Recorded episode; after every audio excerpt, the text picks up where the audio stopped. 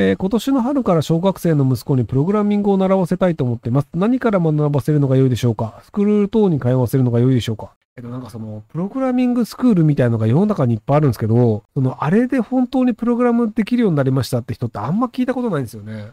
で、むしろそのゲームとかやってて、このゲームのそのなんかじゃああのフォートナイトやってて、なんかフォートナイトのスキン変えたいからモッドっていうの入れなきゃいけないよね。モッドってどうやって入れるんだろうとか、なんかこういう便利アプリがあるんだとか、あのフォー、そのエイムを自動的にやってくれるようなボットとかあるんだっていうのを入れてみて、バンされたりみたいな感じで、そのコンピューターを使いこなすという機能を覚えていくことで、結果としてそのモッド改造するときって、じゃあそのインクっていうファイルを開いてその中のなんかこう書いてあるなんか数字を変えればいいんだみたいな感じで、プログラム的なことを覚えるっていうのに進んでいくと思うので、そのパソコンを使いこなすことに興味を持つというのを先にやるべきで、そのプログラミングスクールみたいなところに入れても、その何のためにこれをやってるんだろう、これって何のためになるんだろうみたいな答えがなくなっちゃうと思うんですよね。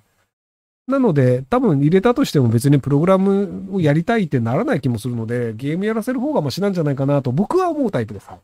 なので、あの、児童養護施設に僕はパソコンを配った方がいいんじゃないかなと思ってる派の人です。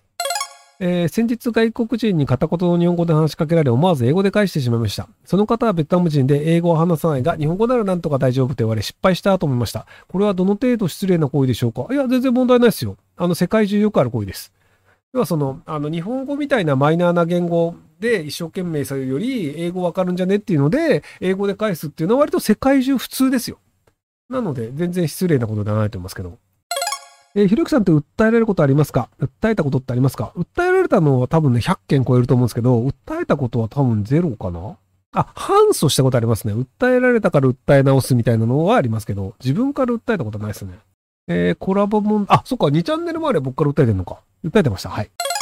えー最近ひろゆきさんが見て面白かったおすすめの映画、ドラマ、アニメなどの動画凝ったやつありますか？えっと、その、あの、オリビア・フルニエっていう、その、あの、なんか、レイプと殺人をやった人のドラマ面白かったですよっていうのがあるんですけど、で、あと、昨日、あの、フラマン語の映画を見たんですよね。あの、ベルギーの、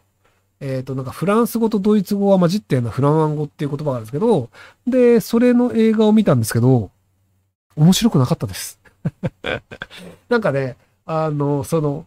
おじいちゃんが住んでいた家に息子夫婦が住み始めて、んで、そこのおじいちゃんが経営していた工場で何か事件があったんじゃないかというふうに、そのなんか調べ始める、そのインフルエンサーの息子がちょっとなんか狂狂心的になっていろいろ調べ始めて、で、調べた結果、あの、家の倉庫の床をバンバン掘って、なんかあの水道管穴開けて、水がブシャーって出て、で、それをなんか奥さんが助けようとした後に、おじいちゃんが助けて、なんだかよくわからんねってなって終わるっていう、何のオチもない映画でした。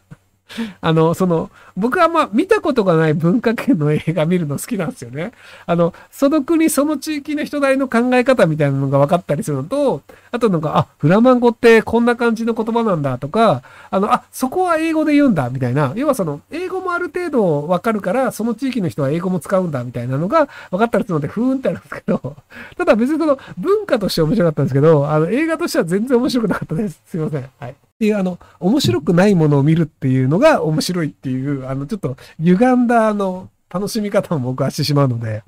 なので、あの、こう、まあ、その、面白いものを見たいはわかるんですけど、面白くないものを見たときに、あ、面白くないものを見たなっていうので、割と楽しみちゃうんですけど、1.5倍速で見ました。はい。えー顧客保守運用として、あ、そうだ、あとね、あれ面白かったですね。えっ、とね、えっ、と、その、なんだろう、この映画って見始めて、んで、あ、これ見たことあるわ、つって面白かったけど、まあ見たことあるから見なかったわっていうので、えっとね、リチャードなんとかっていう映画で、あの、爆破事件があった時に、これ実は、確か実話ベースだと思うんですけど、あの、爆破事件があった時に、その、こいつ、は、あの、要は容疑者だよねっていうので捕まったんですけど、その警察官志望で、あの、なんか割とそのいろいろなものを持ってて、で、その、あの、ちょっと知的障害みたいなのが入ってて、で、割と捕まって結構こいつやべえんじゃね？あ、リチャード・ジュエル、正解。これです。えっとね、リオンさんが書いてるリチャード・ジュエル。えっとね、あの、まあ、ちょっとその知的障害があるんですけど、観察力のある人で、で、あの、レーダーというあだ名がつく人が主人公なんですけど、あのね、ネットリックスのね、おすすめに入ってんじゃないかな。僕割と今、あの、その、えっ、ー、と、なんか、あの、見られてる映画のランカなんか多分あったと思うんですけど、で、それがあの、こう、いい人なんだけど、まあ、その、そんなにその、あの、頭が良くないので、そこにこう、運命に翻弄されてしまうみたいな感じなんですけど、割と良かったはずです。あ、監督クリントン・ソーマン、いそうなんだ。あのね、オチあんま覚えてないですよね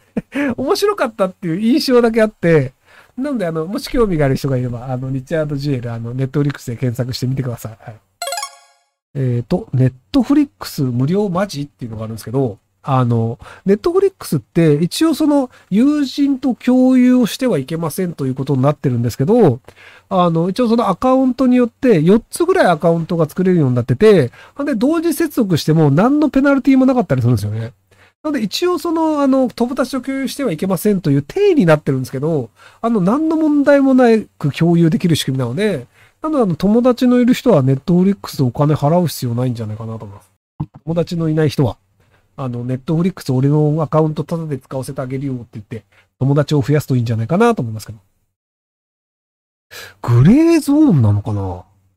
でもグレーでもない気がする。法律上何の問題ないです。で、契約違反になるかもしれないんですけど、でも別になんか同一のアカウントで何本も同時接続してるのを止めないっていうのを故意にやってるので、なんで別に契約違反でもないと思うんですよね。